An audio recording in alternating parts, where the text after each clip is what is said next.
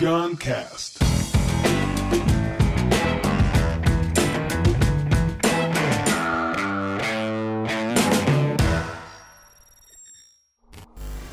É, eu queria agora trazer um cara aqui que eu conheci é, há pouco tempo relativamente e eu gosto muito da educação, estou muito conectado com a educação e esse cara, é, eu, eu, eu tenho um grupo que eu vou todo ano de presidentes de empresas que eu fico tratado uma vez para dar palestra, CEO Fórum do Ricardo Natali, Experience Club. E eu fui lá dar uma palestra, fiquei amigo dos caras, são 200 presidentes de empresa, se encontram todo ano na Bahia. Fui lá dar uma palestra, fiquei amigo dos caras, fui esse ano de novo, só para tirar onda lá, ficar lá perturbando. E o Daniel Castanho, ele é presidente do grupo de educação, a gente se conheceu lá. É, mas assim, vou te falar, de todos os presidentes e altos executivos de coisas, sei o que, babados, que eu conheci, esse é um dos caras mais obcecados com o propósito de transformar o Brasil através da educação. E aí, quando a gente foi desenhar o evento, a gente pensou, putz, é, eu vejo muito o Daniel Castanho junto com a gente, formando a grande potência. Então, eu tinha que chamar ele para cá, para vocês conhecerem. Ele vai contar um pouco da história dele. É, ele, hoje em dia, é presidente do conselho da Anima, que é dono da faculdade São Judas, é dono da HSM, é, Le Cordon Bleu, Escola de Gastronomia. Ou seja, o cara é fodão, mas é um cara humano, com um propósito foda. Então, por favor, recebam com muitas palmas Daniel Castanho.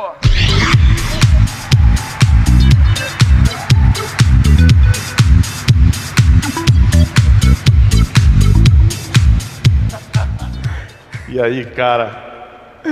E aí, espetáculo. figura rara, Obrigado demais. Nossa Senhora. figura rara. Esse cara aqui, a gente já se conhecia um pouco antes, né?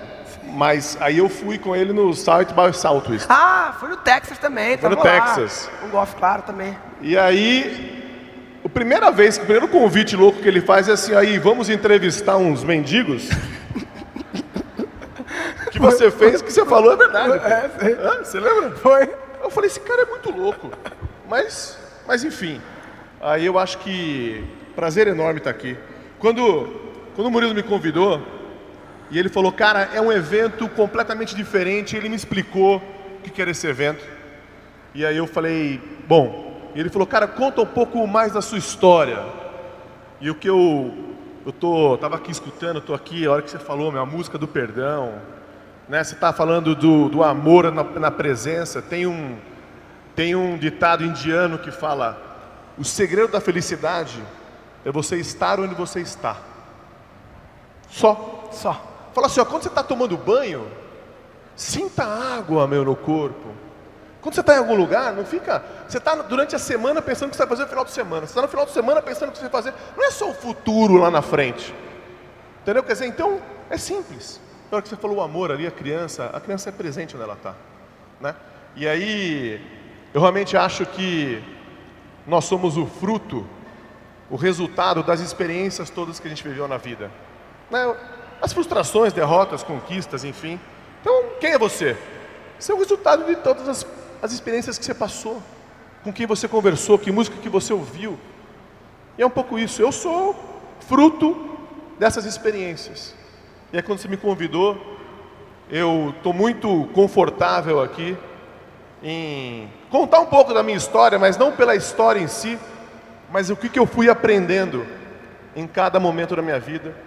Vou, quem sabe, falar coisas aqui para vocês que eu não falei para ninguém, ou falei para muito poucas pessoas.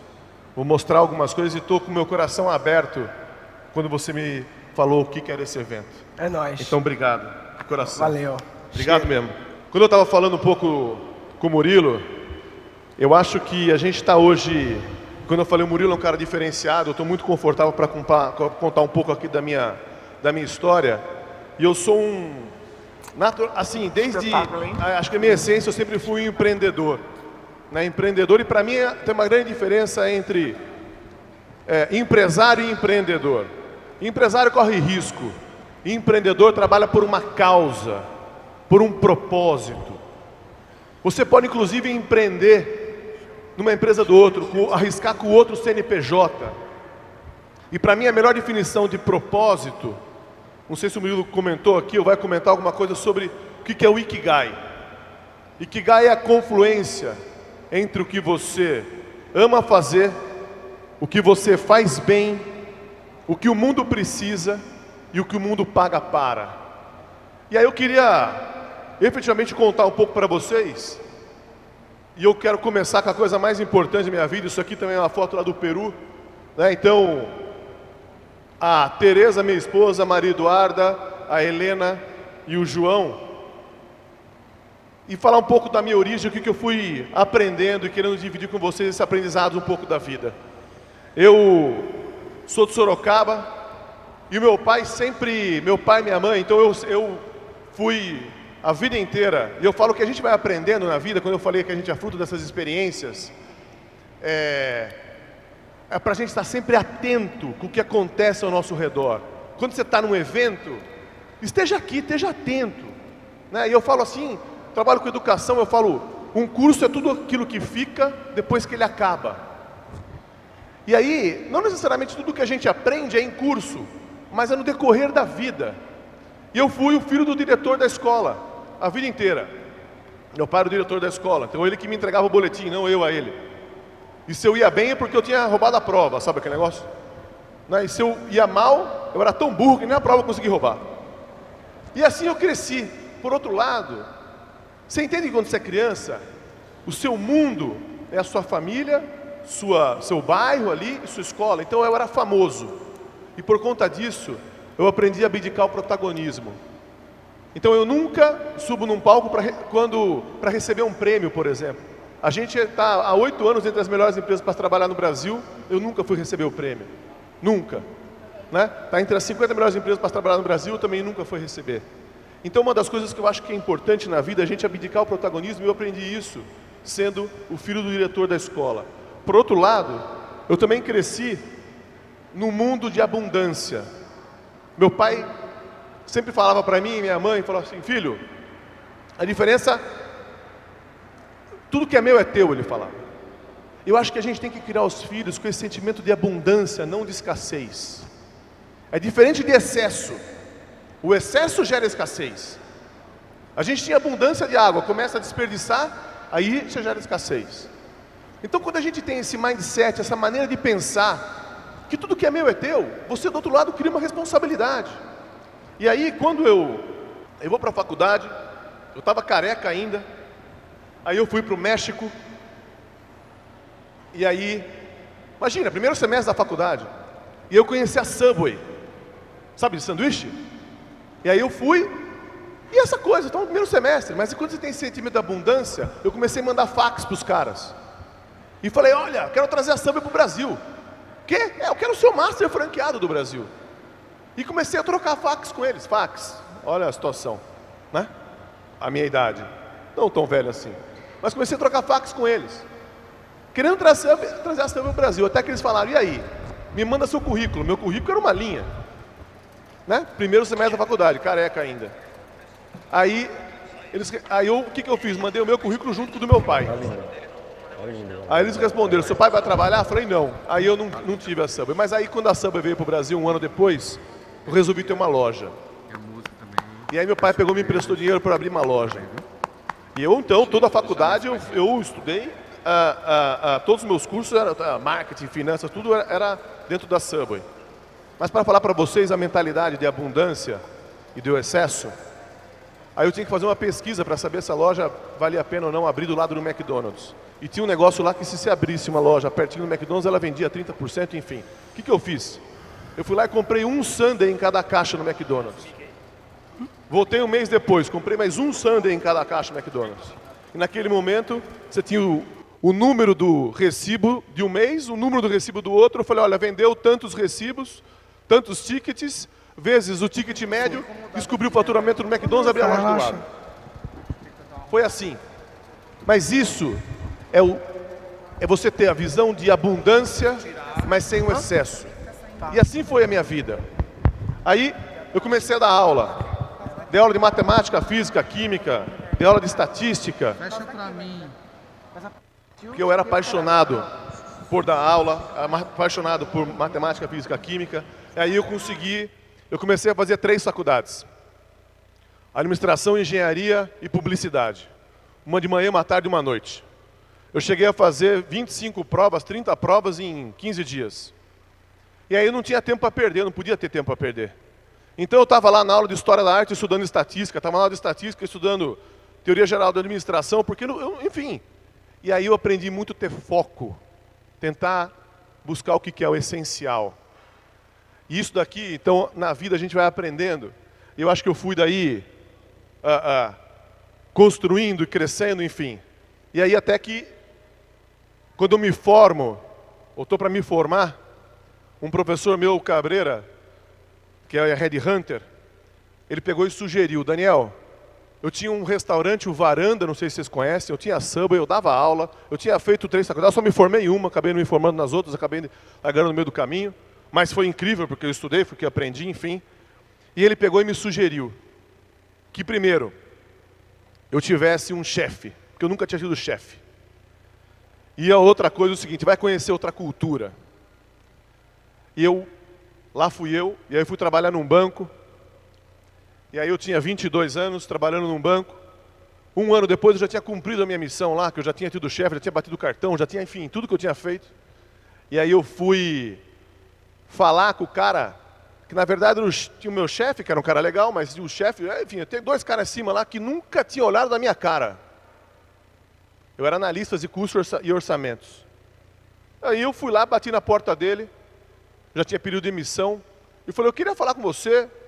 Ele falou, mas o que? A secretária falou, o que você quer falar com ele? Eu falei, eu quero dar um feedback desse ano que eu passei aqui, para contar como é que foi, que, que, enfim, essa experiência minha. Ele nunca falou comigo nesse ano inteiro.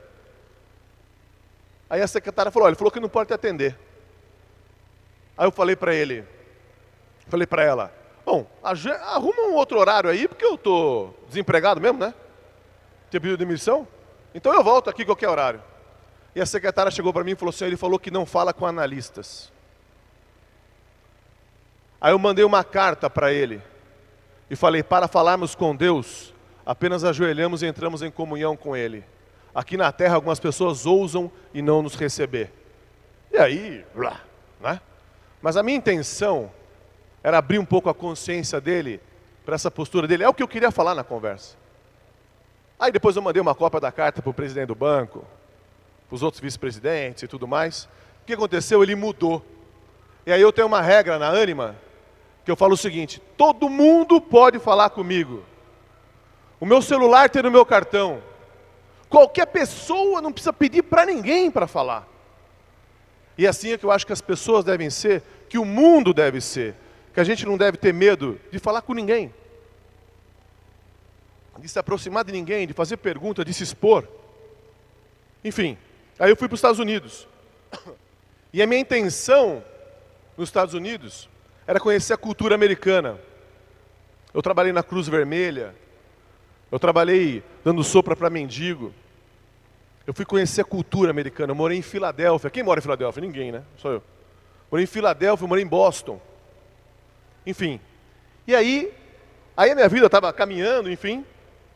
E aí eu vou ah, Aí aconteceu uma coisa muito legal. Eu já estava trabalhando, tal, o meu pai, eu recomendo isso para que a gente faça com todo mundo. Meu pai e minha mãe chegou, eles chegaram para mim e para o meu irmão e falaram: "Olha, acho que vocês dois, quem sabe vão se dar bem na vida e tal. Mas eu recomendo, Daniel, tudo que você tiver, dê 25% para o seu irmão. E chegou para o meu irmão, Rômulo, tudo que você tiver, dê 25% para o Daniel. Tudo que vocês empreenderem, porque aí vocês vão estar conectados o resto da vida, porque às vezes um dá muito bem na vida, outro não tanto. E, enfim, e nós fizemos isso. E durante algum tempo, meu irmão, que eu, eu fui sustentado pelos, pelo que ele me, me distribuía lá de recursos e dividendos, enfim, pelo que ele fazia. E o meu irmão é o terceiro maior acionista da Anima hoje. E Nem eu nunca trabalhei com ele, não, mas a gente fez um negócio que foi incrível.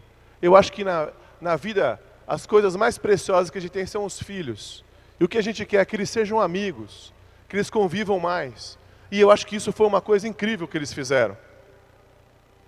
Aí, esse daqui é o Marcelo Escobar, são meus sócios há 25 anos, desde que a gente estava na faculdade. E a gente sai da faculdade, voltei dos Estados Unidos, começamos a trabalhar com internet. Fui sócio de um monte de gente. Aquele começo de internet. A hora que a bolha acabou, a gente quebrou. Quebrou, faliu. E aí, em, a gente tinha uma equipe muito legal. E aí, em 2003, a gente vai para. A gente tinha uma equipe, mas a gente tinha quebrado. Eu entendi um pouco do setor de educação. Entendia que ia fazer um movimento muito grande. E a gente faz quase uma loucura que a gente compra uma universidade em Minas Gerais. A gente comprou a UNA. A UNA tinha 3 mil alunos, 300 funcionários, ela faturava 30 milhões e devia 35. Devia 35 milhões, devia 5 milhões para a Giota. Foi um trabalho de reestruturação enorme. A gente conseguiu salvar efetivamente a UNA. E aí ótimo, a gente tinha um sonho ali, naquele momento eu falo, qual é o nosso propósito? O propósito era salvar uma escola. E eu falo que a gente constrói cultura, a gente realmente consegue fazer uma coisa, envolver todo mundo, quando a gente é coerente em relação ao propósito, quando a gente é íntegro em relação ao que a gente se propõe a fazer. Aqui a UNA, eu falando aí com os professores. Depois da UNA, a gente também assumiu uma outra em Santos, que estava na mesma situação, a Unimonte, estava completamente quebrada. Esse daqui era o padre Magela, que era o reitor da PUC, que era um cara incrível. Daqui o doutor Osiris Silva, que fundou a Embraer. E o doutor Osiris, a gente fez a ousadia de convidá-lo para ser reitor da Unimonte, e ele aceitou. Quer dizer, é o cara que fundou a Embraer, foi ministro, enfim. E aí a vida estava indo linda, maravilhosa. E aí, tudo indo bem e tudo mais. E eu falo que não tem nada mais mais precioso na vida, algo mais sublime do que o nascimento de um filho. O nascimento do filho é, quem sabe, o momento mais mágico. Aqui quem tem filho sabe o que eu estou falando. E aí minha mulher estava grávida, a gente estava indo tudo bem na ânima, com os meus sócios. E aí, num dia de outono, ela estava com quatro meses, cinco meses de, de, gravidez. Ela, num domingo, ela falou assim, ó. Levantou e falou assim, ó, eu acho que eu estou vazando. Eu falei, o quê? Ela, acho que estourou a bolsa. A gente foi para o hospital. E aí o médico falou, realmente estourou a bolsa, ela vai ter que ficar aqui três meses deitada. Ela não pode levantar. Ela estava com 24 semanas. Para vocês terem uma ideia, até 38 semanas é parto normal, de 38 a 30 é, é prematuro, de 30 a 24 é prematuro extremo, menos que 24 é aborto porque não tem o que fazer. Não tem o que fazer. A criança não se desenvolveu ainda. Ela não está preparada, os órgãos não estão preparados.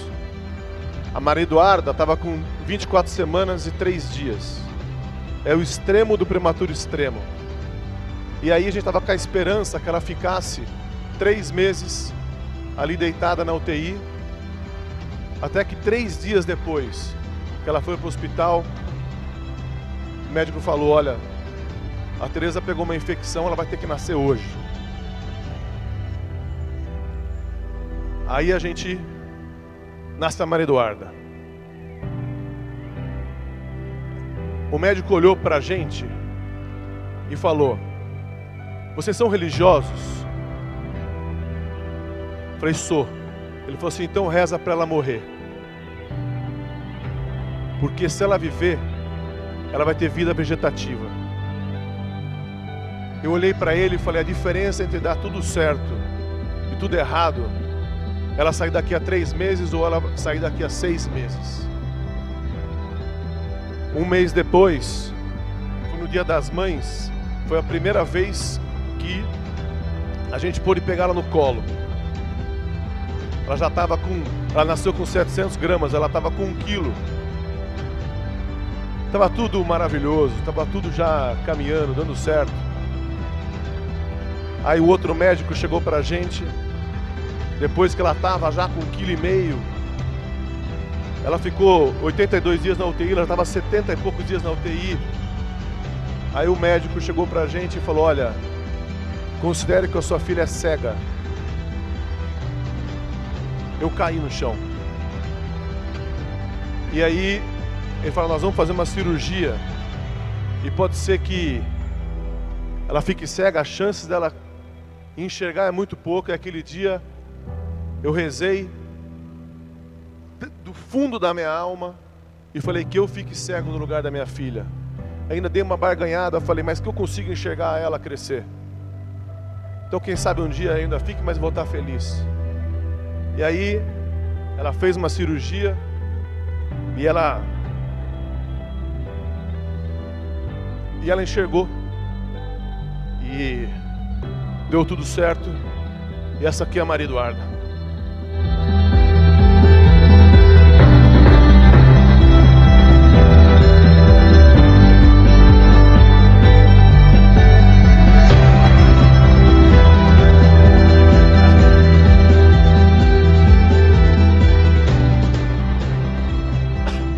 Depois disso, eu acho que quando a gente passa, e quem já passou, quem teve algum câncer, quem tem uma doença, quem sofreu um acidente, quem passou por algo parecido, aí pronto, aí, você, aí sua vida muda, aí, aí não tem isso, aí dá tudo certo. Aí você não se preocupa mais com porque o cara da frente buzinou, com o trânsito. Tem um, tem um vídeo no TED do cara que caiu no Rio Hudson e ele fala: Eu comecei a ser um colecionador de vinho ruim, porque agora eu só tomo os bons, os ruins vão ficando. E é isso. Você tem que, não é estar tá, tá ali por inteiro, você tem que estar tá ali transbordando. Você tem que transbordar, você tá, tem que viver a vida de uma maneira maravilhosa. E acreditar que é possível fazer tudo diferente. Aí em 2013 a gente abre capital da Anima. Algo que era impossível quando você começou uma empresa. Uma empresa quebrada, falida. Aí sim a gente, aí muda. O que, que é o seu desejo? Que antes era salvar uma escola, construir um grupo de universidades. Aí você fala: o que, que eu quero fazer da vida? Eu quero transformar o Brasil pela educação. Eu quero fazer algo que seja completamente diferenciado. É esse o propósito. É para isso que a gente está aqui. E essa aqui hoje tem 8 mil funcionários, a Anima. 125 mil alunos. 125. E a gente trabalha com o que é mais. A coisa mais nobre do ser humano, que é a capacidade de sonhar, que é a capacidade de tentar ser alguma coisa no mundo, de tentar entender quem que você é e que diferença que você quer fazer no mundo. E aí, a gente vai lá e faz loucuras e traz e abre a Le Cordon Bleu aqui no Brasil, a melhor escola de gastronomia do mundo. Temos a HSM trouxemos a Singularity. E aí você vai sentando com os caras. Essa semana, antes de ontem, eu entrevistei o Yuval Harari, que escreveu Sapiens. Trouxemos ele. Na quinta-feira passada, levamos o Yuval Harari para falar no Congresso Nacional com todos os deputados e senadores, para que a gente possa tentar pegar e falar assim: ó, olha só o que está acontecendo no mundo. A gente precisa colocar pautas de transformação mundial, sobre o futuro do trabalho, sobre o papel da economia, sobre o futuro da educação dentro do Congresso. Coisas que pareciam completamente impossíveis. E aí tem algumas coisas na ânima que eu queria só rapidamente compartilhar com vocês. Que aí eu falo, olha, não vista a camisa da empresa, traga a sua. Traga a sua quando a gente abre capital. Eu acho que a gente foi o primeiro partnership do mundo. A gente abre capital por um motivo. Porque eu falo, a ânima é da ânima. Todos, uma empresa para mim nada mais é do que um conjunto de pessoas que realmente compartilham um propósito comum, algo que pode fazer diferença para o mundo, por isso que o mundo paga para, mas principalmente é o lugar para você aprender para você se desenvolver. Quando a gente abre capital, a gente deu ações da Anima para todos os funcionários, para todo mundo. 24 pessoas ganharam de doação um milhão de reais. De doação. Pela história que eles fizeram, pela história que eles, que eles construíram juntos. E eu sempre pergunto: você tem que estar tá indignado, você tem que estar tá no seu trabalho para aprender. Uma vez a minha filha me perguntou: Papai, você vai trabalhar de novo? Eu falei: Filha, a Helena que é do meio. Eu falei: Filha, eu vou. Mas você não vai para a escola? E ela falou: Ah, eu vou para a escola, mas eu vou para aprender. Eu falei: Também, filha, eu vou no trabalho para aprender. E é isso, é para isso que a gente vai trabalhar. A gente vai trabalhar para aprender. Se faz mais uma semana que você não aprende, susta a canela do seu chefe. Quando foi a última vez que você fez alguma coisa pela primeira vez? A gente tem que aprender todos os dias. É isso que me deixa indignado e, e que me move para querer fazer alguma coisa pela escola pública. Porque o nosso, o nosso cérebro é igual ao nosso estômago. Se a gente ficar sete dias sem aprender, sem comer, eu não vou comer oito vezes no, no sétimo no oitavo, sete vezes no oitavo dia. Se você ficar sete dias sem aprender, você não vai conseguir digerir, você não vai conseguir aprender sete vezes no oitavo dia. Então, a cada dia que aquelas crianças estão numa escola que é um depósito de criança, elas estão sem aprender e nunca mais vão recuperar. Nunca mais. E eu falo, quem não erra não inova. Você tem que fomentar, você tem que provocar, você tem que falar, faça diferente. Faz muito tempo que você não erra. Você está errado. E eu falo assim, olha, olha, pense nos problemas que você tinha cinco anos atrás, dez anos atrás. Não são ridículos? Não são pequenos perto do que você tem hoje? Se eles continuam sendo o mesmo, você não evoluiu nada, você não aprendeu. E fique tranquilo, o que você tem hoje de problema, daqui a cinco anos eles serão pequenos. Se você cresceu, se você se desenvolveu, se você fez alguma coisa diferente. E a gente incentiva o conflito de ideias. Eu falo, cargo não entra em reunião. Quem decide é quem mais entende sobre aquele assunto. E eu falo, ninguém, isso aqui eu já falei para vocês, ninguém pode impedir ninguém de falar com outro alguém, quem quer que seja. E use sempre a autoridade do argumento e não o argumento da autoridade. Não respeite o argumento da autoridade, mas converse, discuta. E eu falo: o poder é um copo de água, não é uma varinha mágica. Se você usar o poder, você gasta, até que ele acaba. Então, use o argumento para convencer todo mundo traga todo mundo, discuta. E não fale simplesmente porque você que manda, porque você que conhece, porque você é dono. A autoridade não se compra e nem se herda. Você faria o que você está fazendo até de graça? Se a resposta é sim, então ótimo. Se a resposta é não, se você não está aprendendo, se você não faria até de graça, aí mude o que você está fazendo. Mude, porque não está valendo a pena, você não está pleno no seu Ikigai. Enfim, aí, eu acho que. O que, é meu sonho hoje? O que, é meu propósito hoje? Ah, no decorrer da vida, é, você vai. É, enfim, acontecendo várias coisas. Hoje a ânima está crescendo. Hoje a gente tem um propósito e eu o você estava falando, Murilo, não é ser um sistema de ensino, mas ser um ecossistema de aprendizagem. Criar efetivamente uma comunidade que as pessoas efetivamente podem aprender. E aí as coisas vão acontecendo na vida.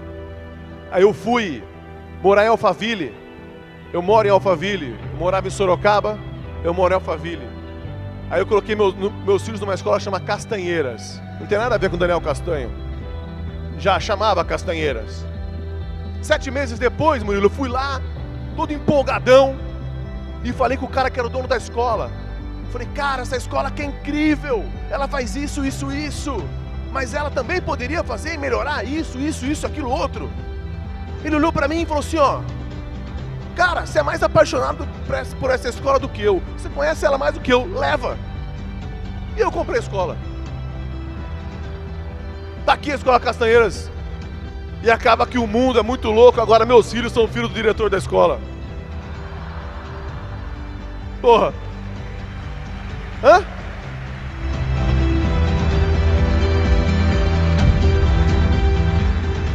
E as coisas, cara, vão dando certo, é uma coisa muito louca. E eu vou falar para vocês. Tem uma coisa que a gente tem que fazer na vida. Eu recomendo para todo mundo. Escreva, escreva num pedaço de papel quanto, você tem, quanto que você quer ter de grana na sua vida. Quanto que você quer ter de dinheiro? Porque o seu cérebro não deixa você se frustrar. Não deixa. Eu não vou chegar para você e falar assim, agora eu vou ser campeão do Wimbledon ano que vem. Não dá mais nessa vida. Não tem condição, não vou. Tem coisas. Então, quando você, se você escrever quanto você quer ganhar, um dia você vai chegar lá. E aí você vai se libertar da grana. E você é uma coisa linda você se libertar da grana e não trabalhar mais por dinheiro. E por outro lado, aí sim você vai ter que ter um propósito forte. Para justificar deixar os seus três filhos em casa, deixar sua esposa e ir trabalhar todos os dias. Você tem que ter uma missão maior. A Castanheiras é sem fins lucrativos. O meu propósito com ela é fazer a melhor escola do mundo para os meus filhos. Aí, há alguns anos eu fui conversar com outro cara, o Ricardo Sendler, que tem uma escola chamada, tinha uma escola chamada Lumiar há seis anos. E é uma escola maravilhosa. Sabe qual é a diferença, Murilo, da hora que estava falando do aprendizado? A gente aprende de duas maneiras ou pelo desejo, pela curiosidade, pela vontade, ou pela necessidade. E na escola, a gente só aprende pela necessidade, e a necessidade é a prova. Porque você tem que tirar nota para passar de ano, ou para mostrar para o seu pai, ou para o professor, para o coordenador. Que a gente precisa fazer na escola é mudar e deixar de, de aprender pela necessidade e passar para aprender por projetos que façam sentido. A escola tem que ser reinventada. E aí, junto com a Lumiar, a gente cria uma plataforma de projetos, onde os alunos. Por que, que você tem que. O grupo dos alunos do seu filho tem que ser aqueles grupos que está dentro daquela sala de aula? Não precisa. Ele vai agora estudar sobre desmatamento na Amazônia. Pode ter um menino de uma escola pública, com um menino de uma escola privada, com um menino de Moçambique com um cara com outro de Lisboa. E eles vão estudar juntos. E quem que é o professor? O professor pode ser um cara, um índio que está lá, pode ser um outro historiador. É como se fosse um Uber de mestres. E do outro lado, uma conexão. É um, é, é, é um, eu falo que é um Global Learning Village. Uma vila mundial. Hoje, a Lumiar, a gente está abrindo agora em Pinheiros. E a gente já está tem 10 escolas pelo mundo, na Bulgária, Estados Unidos Inglaterra. E agora a gente quer entrar em escolas públicas e para mim a gente vai conseguir, de alguma maneira, tentar transformar a escola pública do Brasil. A gente assumiu uma escola pública perto de Campos do Jordão, que tinha o IDEB, que é a nota da, da escola 4,6. Em um ano ela foi para 9,2. Por quê? Porque as crianças começaram a aprender pelo desejo de aprender e não pela necessidade efetivamente da prova. E tem prova.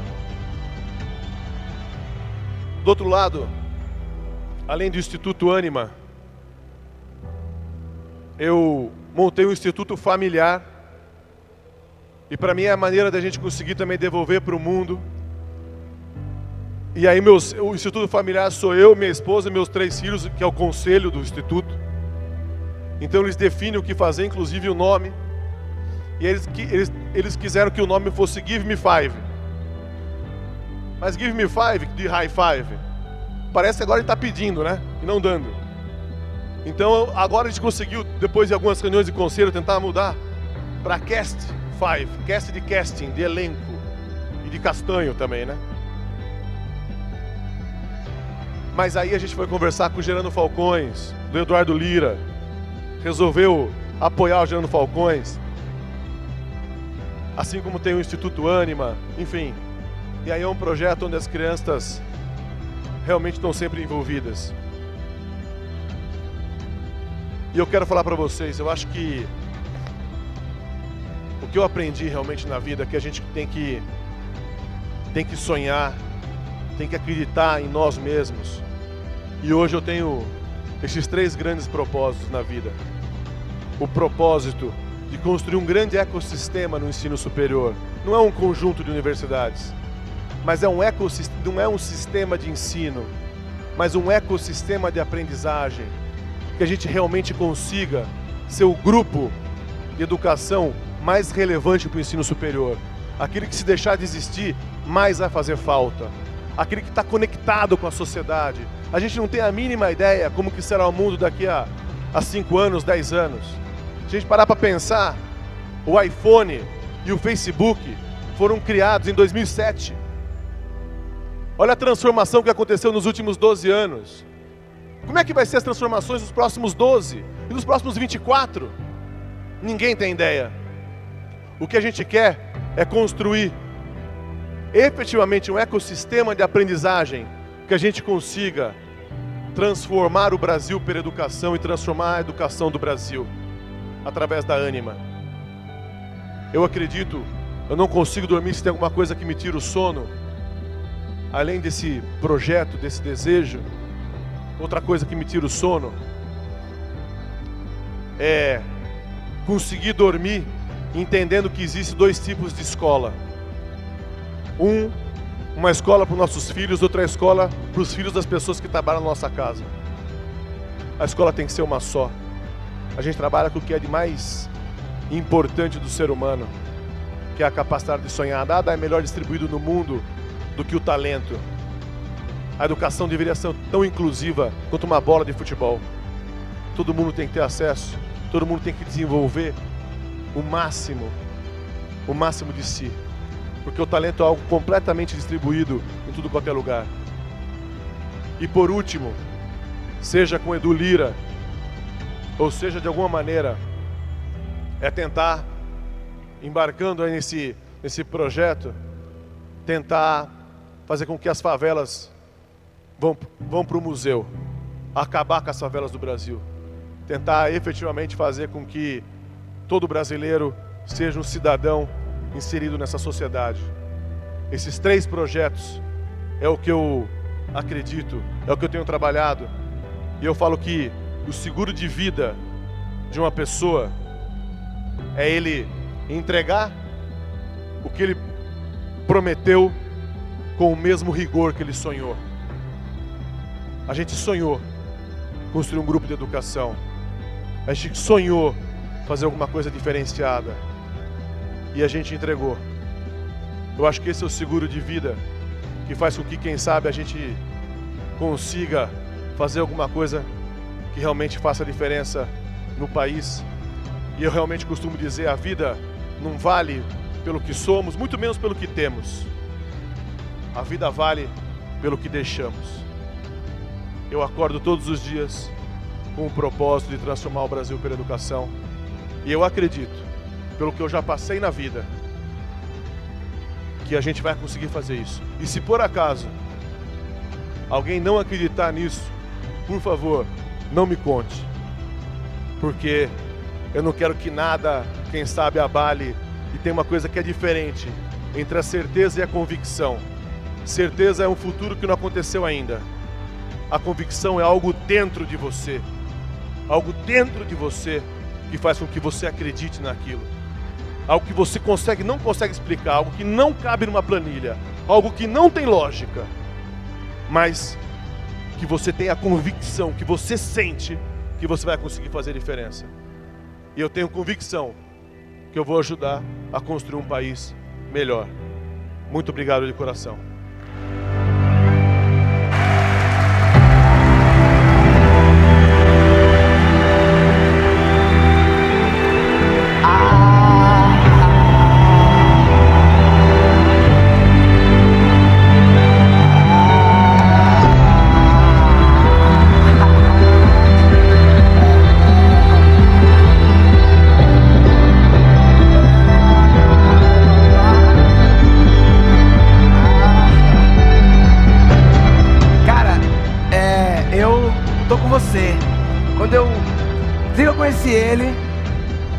Fui pensando assim, irmão, eu vou parar tudo e vou servir esse cara. Vou servir a ele. O que, é que eu faço, irmão? Me diga, eu faço. O que é que eu faço? Vai, diga aí. Aí, ó, ele me surpreende, né? Um dia desse, eu nem sabia que no grupo também tem a Cordon Bleu. Não é isso? Sim. É, é Anima. Isso, é da Anima. Que é uma escola de gastronomia da França, é? Na França. Cordon Bleu. É, é a melhor escola do mundo de gastronomia. Do mundo. A escola de gastronomia fodona do mundo. Tá no, no, é, é, do grupo dele também. E aí, quando tu me contasse a visão, que a princípio a escola de gastronomia elitiz, elitizada assim, super high class, né? Qual é o impacto disso? Aí conta aí a visão do bagulho. Eu acho que. Quando eu estava contando para o Murilo, falou assim, quando a gente trouxe a Le Cordon Bleu, uma escola super elitista, a melhor escola do mundo e tal. E aí a gente está fechando agora, em toda a turma, a gente quer trazer uma vaga é com bolsa para alguma cidade do Brasil. Porque quando você tem numa cidade, uma cidade turística inicialmente, depois vamos indo, porque quando você tem uma cidade que tem um restaurante que tem uma estrela Michelin, duas estrelas Michelin, enfim, né, que a estrela Michelin é, o, é um carimbo mundial de excelência de restaurante, aí você contagia todo aquele ecossistema, você melhora o serviço, você melhora o atendimento daquela cidade.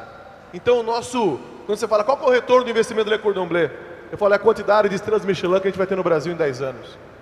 É dar um salto na hospitalidade, na maneira como a gente atende o outro, no cuidado do outro. O que eu acho, Murilo, é assim, sabe o que o mundo está precisando nesse momento? A gente discutiu muito agora, na hora que você fala de inteligência artificial, análise de dados, modelo agile, modelo exponencial. Cara, o que a gente acabou de ter a Expo Management da HSM essa semana. O que você tem que fazer hoje no mundo é desenvolver as habilidades femininas as habilidades femininas. Ou seja, a curiosidade, a criatividade, o cuidado, a colaboração. É isso, a observação, a sensibilidade, o aumento da consciência. É isso que a gente precisa fazer. Mas então, o mundo está precisando disso. E dentre as coisas, a Lê Cordombela vem e todo mundo olha e fala: ah, que legal, você está fazendo um curso de gastronomia. Não, é muito mais que isso. É desenvolver a sensibilidade. A gastronomia é uma outra arte. As crianças precisam crescer. Eu falo, misturando sentimentos em relação à arte. É degustar um quadro, saborear uma música. Aí sim, a gente constrói um país, um mundo diferente. Né? Então, enfim, se a gente ficar conversando, eu vou alucinando aqui. Senhoras e senhores, palmas, por favor, Daniel Castanho. Obrigado de coração, gente. Obrigado pelo tempo, irmão. Valeu. Obrigado. É nóis. E eu vou só falar para vocês que eu, a hora que eu cheguei aqui e, e vi esse negócio, o que eu falei, às vezes pode parecer, enfim, eu fui contando a história. É difícil você. Imagina qualquer um aqui vir aqui contar uma história, né? É, mas eu fiquei muito confortável, uh, muito abraçado por todo mundo estar aqui. Então eu aqui queria agradecer a todos vocês uh, porque por poder trocar isso aqui com vocês. A hora que acendi as luzes, eu consegui ver o olhar de cada um, consegui ver o sorriso de cada um. E isso para mim é a coisa mais maravilhosa que, que vocês poderiam me dar. Obrigado de coração. Valeu! É nóis. Mostram. Daniel Castanho, ele é, é uma mistura de homem de negócios com o Jack Sparrow. Percebe que ele fica, ele anda... Ele... Tá vendo? Não podia sair ileso, né, cara? Não, ele parece também bêbado toda hora. Lá na Bahia ele tava bêbado de verdade, era o Jack Sparrow mesmo. Né?